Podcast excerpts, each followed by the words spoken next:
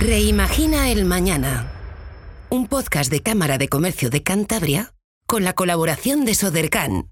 Buenos días y bienvenidos a nuestro podcast semanal Reimagina el Mañana, un podcast de la Cámara de Comercio de Cantabria con la colaboración de Sodercan. Hoy, durante estos minutos, tendremos a Mario Weitz, es consejero del Fondo Monetario Internacional y consultor del Banco Mundial, que nos hablará del impacto económico que está teniendo la crisis Ucrania-Rusia. Como invitado especial contaremos con Roberto García de la empresa Ámbar y vicepresidente del Cluster Tera, que nos hablará sobre un tema importante, la ciberseguridad, un tema que normalmente no tenemos muy en cuenta. Y para finalizar nuestro podcast semanal contaremos con nuestro colaborador habitual, Óscar Pérez Marcos, cofundador de Social MBA, que nos hablará de la economía de impacto y de las empresas B. Adelante, Mario. Hola Cantabria, les habla Mario Weiss. Bueno, una semana muy dura por los ataques indiscriminados de Rusia hacia Ucrania. Lo más relevante esta semana en materia económica ha sido lo que pasó el fin de semana en Alemania, donde el Parlamento alemán ha decidido un cambio radical de política, con un aumento de los gastos militares al 2% del Producto Interior Bruto, y con un cambio del modelo energético que va a afectar mucho a Europa. Y la idea es buena no depender del gas ruso y diversificar. Sin duda, el elemento económico que más me ha impresionado en cuanto al impacto que puede tener la economía rusa ha sido la decisión de bloquear la parte de las reservas internacionales del Banco Central de Rusia que están fuera de Rusia, que son la mitad, que son depósitos en divisas, y esto implica quitarle al Banco Central de Rusia un instrumento para poder defender al rublo. Es evidente que los rusos ante la situación de deterioro, de inflación, de escasez, empezarán a vender rublos para comprar divisas o van a intentarlo, y el Banco Central es el que puede intervenir, ¿no? vendiendo reservas para comprar rublos. Desde el punto de vista de la economía rusa, yo creo que el impacto será muy duro de esta medida, no a corto plazo, no esta semana, pero yo diría en un mes. Por otro lado, hay riesgo de corralito, en el sentido que si los rusos van a sacar dinero Evidentemente la banca no puede subsistir, pero no a corto plazo. Yo creo que eso será en un plazo de semanas. Pero qué duda cabe que para la economía rusa esto va a ser un golpe muy duro. Y esta es la apuesta de Occidente, presionar a través de la economía, de los oligarcas rusos que ya empiezan a manifestarse nerviosos por la confiscación de sus activos, y esas medidas yo creo que pueden funcionar. La clave del impacto que va a tener para Europa económicamente este conflicto es su duración. Si es corto, es mejor que si es largo. Y si es corto, es mejor que se solucione con una salida de las tropas rusas, claro que con una masacre, por supuesto. Y en ese sentido, los mercados apuestan más a un conflicto corto. Y eso se ve en la volatilidad de los mercados. ¿Por qué va a ser malo para Europa? Bueno, primero va a subir el precio del petróleo, lo está subiendo y del gas, los cereales, no se olviden que Ucrania y Rusia son los grandes proveedores de cereales, y eso va a provocar inflación muy alta. Y llueve sobre mojado, porque esta semana hemos visto la inflación española de más del 7% en IPC, con lo cual nos podemos ir a inflaciones de dos dígitos, pero bueno, es el coste que hay que pagar por defender las libertades. Yo creo que todos tenemos conciencia que evidentemente nos va a afectar, pero que no hay mucha alternativa que defender las libertades que, tenemos en Occidente, ¿no? Es un tema de supervivencia, y por otro lado, si esto a Rusia le sale bien, habrá una tentación de mirar a otros países, ¿no? Fíjense la situación de Finlandia y Suecia, países neutrales de por vida, que se están decantando por entrar a la NATO, etcétera, etcétera. Desde ese punto de vista, la votación en Naciones Unidas de esta semana, mostrando 145 países en contra de la invasión rusa y con un apoyo solo de cuatro países marginales, demuestra el aislamiento de Putin. Aquí la clave, yo creo, en Europa es qué va a pasar con los tipos de interés. Técnicamente, lo que debería pasar es que suban, como manera de controlar la inflación, que va muy alta. Y ya el Fed, Powell, ha dicho esta semana que lo va a subir en marzo, a pesar de que había gente en los mercados que pensaba que lo iba a postergar con manera de no tirar más leña al fuego. ¿no? Yo creo que sí va a ser necesario subir tipos, esperemos que de manera moderada, los mercados descuentan tres subidas de tipos en, Estados Unidos, y el Banco Central Europeo es más político, ¿no? Yo creo que hay más política, hay un poco de miedo de subir tipos, pero los mercados van a estar volátiles y les vuelvo a decir, dependerá mucho de la, de la duración del conflicto. ¿A dónde se está yendo el dinerillo de la gente? Bueno, yo creo que hay tres activos. Uno es el oro, que evidentemente es el activo refugio. Otro es el dólar, y otro es tener el dinero en liquidez. En liquidez es tenerlo, vamos, contado, no invertido en ningún lado hasta que el temporal acampe, ¿no? Entonces yo creo que esos son los tres mercados que los inversores básicamente están acudiendo. Desde el punto de vista energético, España, cuidado que es una fuente importante, ¿no? De recepción del gas licuado que viene por barco. Tenemos muchos puertos y podemos ser la base para distribuirlo en Europa y sería muy importante diversificar las fuentes, ¿no? No solo depender de Argelia, sino potenciar Estados Unidos, por ejemplo, es un gran eh, productor y exportador de gas y de petróleo y va a subir mucho la producción. Qatar, Noruega. Y por último, importante el tema de la OPEP, ¿no? que esta semana decide evidentemente qué hacer con el precio del petróleo a través de la oferta y demanda y habrá muchas presiones, ¿no? por Arabia Saudí sobre todo, que, tiene una visión muy crítica de Rusia en este tema, para inyectar más producción y poder contener un poco los precios. Bueno, sin duda una semana bastante, bastante preocupante y desde ese punto de vista tenemos que ver cómo avanza en los próximos días, pero eh, vuelvo a decir, la respuesta de Europa ha sido muy buena y estoy orgulloso de ser europeo. Muchas gracias. Muchas gracias, Mario. Esperemos que esta situación termine cuanto antes. Como comentamos en la presentación, tenemos a Roberto García con nosotros de la empresa Ámbar y vicepresidente del clúster Tera. Buenos días, Roberto. Hola, muy buenos días. Muchas gracias por, por invitarme. A vosotros. Eh, vamos a hablar sobre un tema que ahora está candente por la crisis de Ucrania y Rusia, pero en todo momento, ¿no? La ciberseguridad. Em, hablamos, los que no conocemos de ciberseguridad, sobre el mailware y otros, pero supongo que hay algo más detrás, ¿no? Que las empresas tienen que estar preparadas para otro tipo de ataques y para proteger sobre todo los datos personales y económicos de las, de las instituciones y empresas de, Cantabria. Así es, así es. Em, bueno, últimamente con, la crisis que estamos viviendo y, y, viendo diariamente, tanto en medios de comunicación como, como con conocidos cercanos que tienen impacto en Ucrania, eh, conocemos que hay una vertiente de una ciberguerra que están también preparándose entre tanto Ucrania como con, Rusia. Y esto que nos parece algo de película, eh, a otra escala nos pasa todos los días a las diferentes corporaciones, tanto públicas como privadas, asociaciones, eh, gobiernos, etc. Eh, tenemos una cosa muy importante en todas las compañías, que es los datos, como estabas diciendo. Pueden ser personales, pueden ser económicos, pueden ser productivos, pueden ser de todo tipo.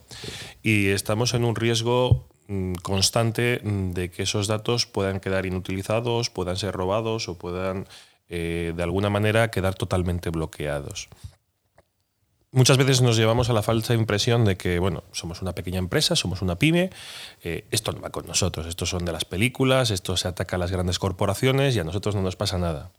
Y más lejos de la realidad es que todos estamos expuestos a ser víctimas de un ciberataque.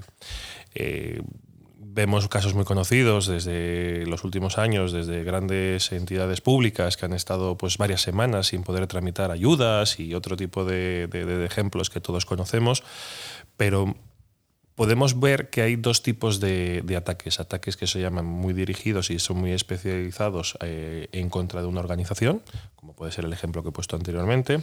Y hay otros ataques que son mucho más industrializados, que están pues, mm, intentando conseguir volumen. Y decimos, bueno, al final el volumen para qué es? Porque lo único que estamos buscando, lo único que estamos queriendo es hacer negocio. Los ciberdelincuentes lo que quieren es el negocio. ¿Y, cómo consiguen negocio? Pues algo muy sencillo, bloqueando nuestros datos, como decíamos antes, de todo tipo, y pidiéndonos un rescate por ello. Nos secuestran nuestros datos que es el famoso conocido en, la jerga como ransomware. ¿Eso qué pasa? Que mm, da igual quién seamos. O sea, no, son ataques que porque sea una tienda, sea un autónomo, sea un profesional liberal, igual médicos u otro tipo de, profesión, eh, para nosotros no va a venir, no, puede ser exactamente igual. Y lo peor de todo esto es que estamos recibiendo cada día más de esos ataques. El año pasado pues, hubo una estadística que decía que se había incrementado en un 400% ese tipo de ataques Esto, las estadísticas también hay que cogerlas como, como tenemos que ver porque son de diferentes sectores de los que informan y los que no se informan. Entonces, pues puede ser pues, pues superior o puede ser en algún caso hasta algo inferior. Pero en principio sí, crecieron como un 400%. Eh, vivimos en el mundo globalizado y las conexiones eh, se realizan en la nube o a través de redes, ¿no? de Internet. No podemos vivir en, un, en, una sesión local, ¿no? en un disco duro, en nuestra empresa. Por tanto, por lo que dice, estamos en riesgo continuo.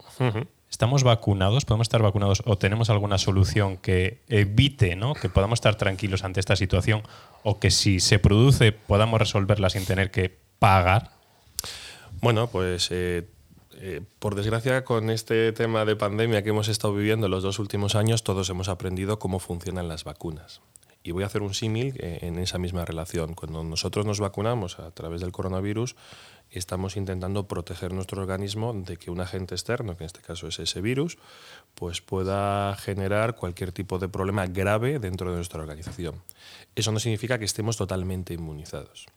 Llevado esto a la parte de ciberseguridad, es decir, nosotros podemos poner muchas medidas de ciberseguridad. Pues eh, principalmente tenemos que proteger que el año pasado creo que el 80% de los ataques venían dirigidos a través de lo que es el correo electrónico, pues para intentar impedir que nos lleguen pues mail fraudulentos, problemas donde alguien, un usuario que no tiene conocimiento pueda hacer un clic en un enlace que descargue un software que nos genere un problema interno y con eso podemos paliar un porcentaje muy alto de esos ataques.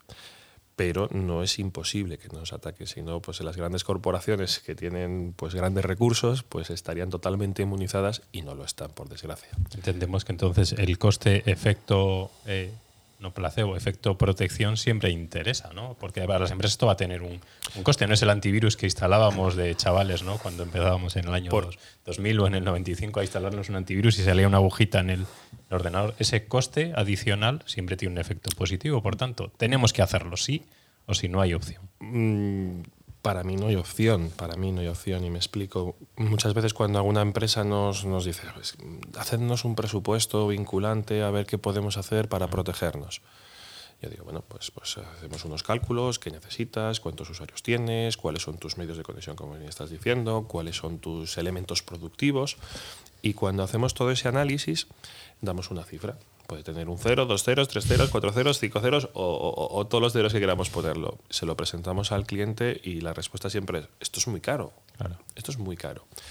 Y la, y la, contrarrespuesta que nosotros lanzamos es, solamente hazte un cálculo. Tú eres una empresa que generas una producción. ¿Cuánto te cuesta a ti un día de parada de tu producción? En ese momento el responsable se los escala a su, a su director económico y dice, un día de mi producción son muchos más ceros de los que nosotros planteamos. Ese es, el, ese es el coste que tenemos que asumir de riesgo. Si somos capaces de asumir ese coste de riesgo que estemos un día parados, pues oye, pues eh, la ciberseguridad es algo que, será cara, y entonces no tenemos que, que, plantearnos trabajar con ella. Pero en el caso de que consideremos que es interesante poder ejecutarla, pues acaba siendo barata, la larga acaba siendo barata. Y, y, son medidas realmente sencillas, como dices tú, un antivirus es algo que todos ya tenemos interiorizado, que debemos tener una protección de nuestro puesto de usuario un pequeño firewall, una pequeña barrera para, estamos conectados al mundo exterior, pues que nos impida que cualquiera pueda acceder de una forma gratuita pues, a, nuestro entorno productivo. Eh, protección de nuestro correo electrónico. Tenemos muchas eh, herramientas sencillitas que no son eh, extremadamente caras, que nos pueden dar una primera protección. Es decir, no, vamos eh, desnudos a, Internet y que pueda ocurrir cualquier cuestión, sino que tenemos una primera capa de protección. La situación actual de las empresas de Cantabria, desde el clúster Tera, con respecto a protección, ¿cómo la veis? ¿Qué porcentaje de empresas están protegidas o, qué nivel de protección tenemos? ¿Qué tenemos que hacer? ¿no? algo tendremos que hacer. Mira, hay dos, hay dos, hay dos cosas importantes en ese, en ese ámbito. En Cantabria no hay mucha información del nivel de protección de las empresas. Somos de las pocas comunidades de España que no tenemos un centro de ciberseguridad regional que es una de las cosas que desde el clúster llevamos eh, empujando, incentivando pues, pues para que se ponga en marcha. Creemos que es una eh, no, no, algo que pueda ser opcional, sino es una necesidad real pues para proteger tanto a la administración pública como a las empresas como a los propios ciudadanos. Entonces no hay mucha información. desde nuestra experiencia vemos que estamos en pañales, estamos en pañales, salvo las grandes corporaciones que de la región, pues que tienen medios, tienen recursos. El resto, pues, mm, salvo que tengamos, y, voy a utilizar una palabra que se utiliza muy habitualmente, alguien muy friki dentro de las compañías que tienen visión de estas cosas y quieren protegerse, la gente no, no percibe la necesidad de tener sus infraestructuras, sus datos eh, protegidos, por desgracia. Sí, Roberto, mira, hace yo creo que un mes coincidimos en un evento en Santander y mm, un empresario te preguntaba sobre eh, precisamente ciberseguridad que no le afectaba. Y yo creo que la respuesta que le diste es eh, el atracador o el ciberatracador no se fija en el tamaño de la empresa. Correcto. Eh, y, luego una duda que siempre nos surge es, eh, siempre es bueno tener un protocolo interno de prudencia en este caso, y luego hay muchísimas soluciones digitales que nos pueden ayudar. Y eh, te pediría tu opinión porque muchas de estas soluciones son bastante económicas frente a lo que puede ser una cuota mensual de Netflix o pagar el fútbol todos los meses en Movistar. has puesto dos buenos ejemplos. Empezamos, empezamos con lo más básico. ¿Cuánto nos cuesta hacer un pequeño backup de nuestros datos y tenerlos protegidos? Has hecho dos ejemplos. Mm, yo tengo un servicio de uno de, un proveedor de, temas de telefonía que por 0,99 al mes me hace un backup de toda mi información. 0,99 euros al mes. Es, ostras, es, un coste, pues sí, me lo puedo permitir y que creo que es algo que, que es asumible, digamos, para, para, para muchas de las personas que, que, utilizamos dispositivos móviles y otros elementos. Eh, has puesto dos ejemplos claros. Eh, vemos mucho más el ocio que la necesidad de poder tener protegidos o eh, ayudar, digamos, a nuestra organización a que no pase nada grave en ese momento. Y si pasa, que sea lo mínimo posible porque puede llegar a pasar. los empresarios de la región eh, calculan la diferencia del el seguro de un coche frente al seguro mm, en tu compañía de un ciberataque. ¿Tienen calculado ese...? No, porque no lo hacen. Y, hay un gran desconocimiento también de esa parte. Existen ciberseguros existen ciberseguros. Un ciberseguro al final es una pequeña protección. Si te pasa algo, pues oye, que puedas paliar económicamente pues un, problema. Tenemos seguros de responsabilidad civil, seguros de vehículos, seguros de incendios, seguros de muchas cosas. Pero también esa parte están surgiendo varias compañías que están ofreciendo pues una protección en caso de que tengas un ataque, pues para que puedas tener eh, una contracompensación económica pues para poder protegerte. eh, lo que comentaba Frank, contra más pequeños más riesgo, por tanto el ataque para ellos, el coste para el atacante es nulo prácticamente, ¿no? Es que los ataques están muy industrializados. Son, herramientas, son, son, pequeños eh, programitas que se distribuyen de forma eh, automática a todas las, potenciales eh, conexiones que pueda tener una empresa, una empresa o una persona y, no distinguen a quién llegan. Puede ser a, la Cámara de Comercio, puede ser a, una empresa como la nuestra, como Ámbar, o puede ser a una gran multinacional eh, o, cualquier tipo de persona física. O sea, yo como, yo como Roberto, probablemente. Así que, esa, gestión hay que verla, que, es que no están enfocados a nadie concreto. Programa ahora que hablamos de soluciones digitales, eh, sé que desde Clase entera estáis eh, esperando con ansiedad el programa que digital. Correcto. sabemos que eh, el 15 de marzo a las 11 se abre ya por fin la primera convocatoria para empresas entre, que tengan entre 10 y 49 trabajadores. Eh, todo se gestionará a través de la web acelerapime.es, ¿no? Y eh, para usar un bono de 12.000 euros, entiendo, para estos segmentos, en, para utilizarlo con 10 tipos de categorías digitales. Desde el Cluster Tera, que, ¿cómo veis el programa?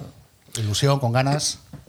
A ver, creo que es una muy buena iniciativa que ha lanzado el Gobierno dentro del Plan de Recuperación, Transformación y Resiliencia, que es, que es, algo que se está demandando. De hecho, uno de los ejes que se, ve, que se han ido publicando durante los últimos eh, actos que, que, el Gobierno ha ido difundiendo de todos los programas es que una de las líneas es la digitalización de las compañías.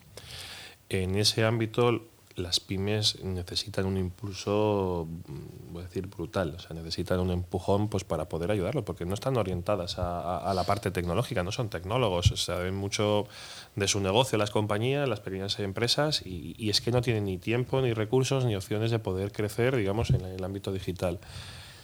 Cuando tienes este tipo de herramientas a tu alcance y tienes una posibilidad de poder utilizarlas a un coste pues, relativamente bajo y te están ayudando a que puedas dar ese empujón, pues es que no hay que desaprovecharlas. Desde el clúster eh, invitamos a todas las compañías que hagan una reflexión, que intenten aprovecharlo, que, que, den ese paso de digitalización. Hay varias líneas, como has indicado. Una de ellas es ciberseguridad, de lo que estamos hablando hoy, pero hay otras muchas que también son necesarias. sabemos que eh, la utilización del bono va a ser únicamente con una figura que se ha creado, que es la de agentes digitalizadores, ¿no? que por lo que nos cuenta Red.es, que es el organismo convocante, el día 10 se va a publicar esa lista oficial de agentes digitalizadores. Entiendo que eh, una gran mayoría de las empresas del clúster Tera estéis, eh, estéis, adheridos a ese programa. Correcto, correcto. Hay varias empresas que estamos adheridos dentro de, como, como, agentes digitalizadores y, van a permitir que podamos ayudar digamos, a las empresas a ese paso de digitalización. Volvemos un poco al tema, eh, estamos hablando en general ¿no? de ciberseguridad. Hay un estudio que dice que en España necesitamos 24.000 expertos en ciberseguridad. Tenemos un problema en las empresas que se dedican a este servicio. Necesitamos formar a, los chicos y chicas en, en, esta materia para que no solo en informática o en desarrollo de software o en o en aplicaciones o en desarrollo web, sino en ciberseguridad para poder cubrir las necesidades de las empresas de Cantabria y de España en general? Así es. Eh, hay, un, hay un gap muy importante entre lo que necesitan las empresas y lo que está saliendo tanto de FP como de la Universidad de Cantabria. Eh, desde el clúster hemos estado haciendo un estudio que próximamente verá la luz, en el cual pues hacemos un, un, barrido de qué es la oferta que se está ejecutando tanto de la parte eh, FP y universidad, cuáles son los contenidos y cuáles son las, los skills, las, las habilidades que, que, tienen digamos, los, los, nuevos titulados o las nuevas personas que salen al mercado, y por otro lado las demandas que tienen las empresas. Y lo que hemos notado es que hay un agujero enorme entre lo que se necesita y lo que realmente se está ofreciendo, además del número de personas que hay. ¿Qué nos ocurre? Pues que en los próximos años, si no somos capaces primero de minimizar ese agujero que tenemos entre, entre lo que se ofrece y lo que se demanda, pues cada vez vamos a estar más separados y vamos a tener pues mucha más necesidad de cubrir eh, perfiles y roles concretos. Y adicionalmente número. O sea, cada vez nos mm, vemos más complicado las compañías en el ámbito tecnológico de poder cubrir perfiles eh, pues porque no, hay, no se está ofertando, digamos, o no se está incentivando ese tipo de, de actividades dentro de la parte formativa, que creemos que es fundamental.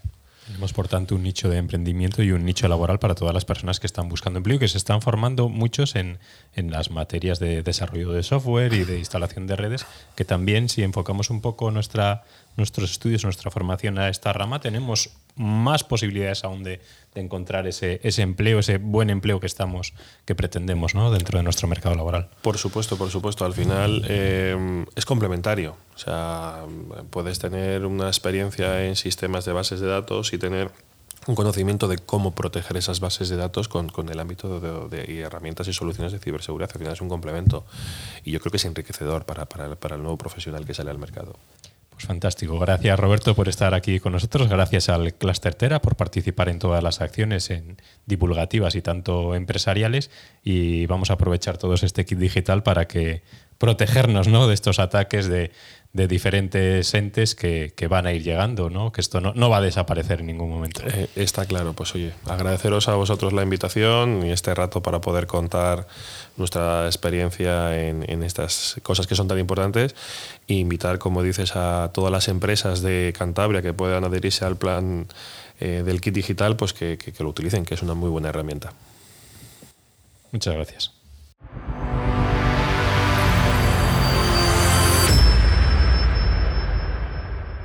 Como comentábamos al inicio de nuestro podcast, hoy tenemos a nuestro colaborador habitual, Oscar Pérez, eh, cofundador de Social MBA, que nos va a hablar de algo especial que hemos oído escuchar a veces, que son las empresas B. ¿Qué son las empresas B, Oscar? ¿Qué tal? Muchas gracias por este espacio. Eh, sí, bueno, creo que es un momento muy importante para este movimiento de, de B Corporation, de empresas B, y, vamos a ilustrarlo en unos minutos. Básicamente son empresas que eh, de alguna manera están buscando ser las mejores para el mundo. O sea, ya no se busca ser la mejor empresa del mundo, sino la mejor para el mundo, ¿no? De generar un triple balance, un triple impacto. Y básicamente es un movimiento global, ¿no? De personas que utilizan la fuerza de la empresa como motor de cambio. Estamos hablando de un movimiento que viene de Estados Unidos, donde ya, bueno, a nivel global hay más de 4.000 empresas eh, B Corp, como, como se las llama, y hay empresas en más de 77 países, ¿no? En España hay cerca de, 100 eh, empresas ya registradas o, más de 100 y esta certificación lo que conlleva es pues una serie de digamos de, hitos que se van cumpliendo eh, y una puntuación que si la superas pues ya te puedes certificar como empresa, ¿no? Eh, en este sentido la, herramienta o el certificado es algo más allá que un certificado porque lo que te permite es mirarte en un espejo de buenas prácticas con, otras empresas a nivel global. ¿no? Eh, para poner un ejemplo de, más de 100 empresas que se han certificado, eh, sin embargo han pasado por, por la evaluación o la han utilizado eh, cerca de 200.000 empresas, ¿no? con lo que de alguna manera pues se está viendo el, el, valor de esta herramienta de medición de impacto y de evaluación para tomar decisiones estratégicas en, en aras de la sostenibilidad.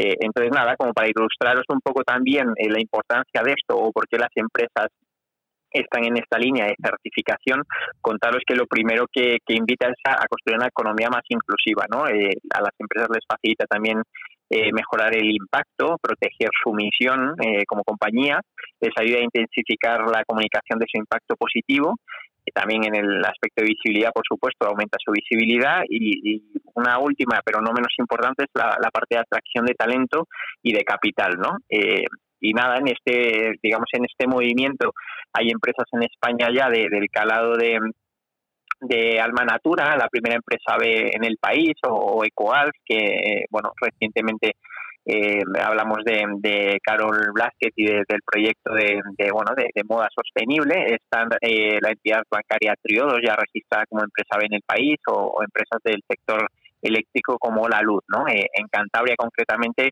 eh, Consorcio está ya registrada como la primera empresa B de, la región y luego de alguna manera pues creo que, que inspira a que muchas otras se, vayan uniendo al movimiento. y por último, son empresas responsables ¿no, Oscar? Son empresas que impactan en el territorio y en la sociedad. Sí, realmente lo que pasa es de tener unas métricas puramente financieras a generar un triple balance, a tener una medición de impacto real, eh, tanto social como ambiental, y de alguna manera eh, eh, pues hacer empresas más responsables y más sostenibles. A partir de, de, estos indicadores pues se presentan memorias y se va de alguna manera cumpliendo con objetivos. ¿no? Oscar, entendemos que esto no se lidera solo, ¿no? Tendremos a alguien a la cabeza, alguna empresa, institución o, persona que, que hace que, nos movamos, ¿no? Que andemos y queramos llegar a un objetivo.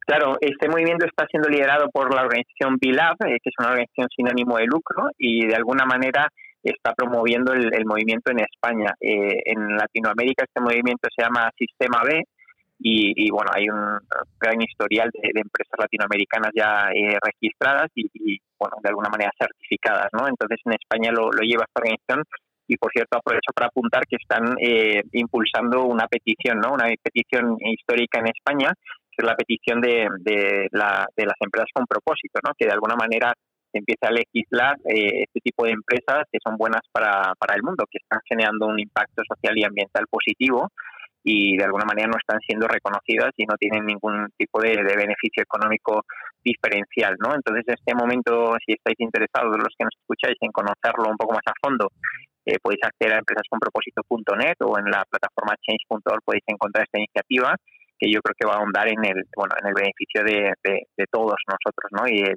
trabajo por el bien común. Eh, Oscar, para finalizar, un mensaje para esas empresas que están haciendo y se quieren animar a certificarse, ¿no? Porque esto es un certificado, no solo hacer, hay que certificarse y que haya un control por parte de, alguna institución de que realmente estamos cumpliendo. ¿Algún mensaje de ánimo para que, para que participen en estas acciones?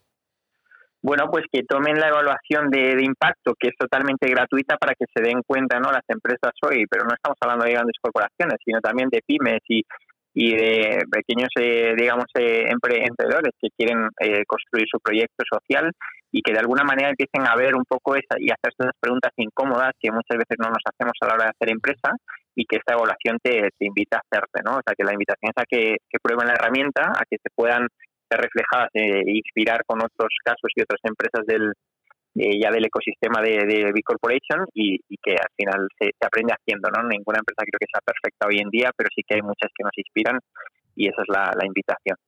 Pues muchas gracias, Oscar, por tus consejos semanales. Muchas gracias a Social MBA. Vamos a trabajar, vamos a ganar dinero, pero vamos a impactar en la sociedad para ser aún mejores. Gracias, Oscar, y nos escuchamos la semana que viene. Un saludo. Gracias. Pues hasta aquí ha llegado nuestro podcast semanal, esperemos que lo hayan disfrutado y les animamos a poner alguna reseña sobre nuestro podcast y sobre la información que publicamos cada semana. Damos las gracias a Sodercan, quienes lo hacen posible. Buen fin de semana, un abrazo. Reimagina el mañana. Un podcast de Cámara de Comercio de Cantabria con la colaboración de Sodercan.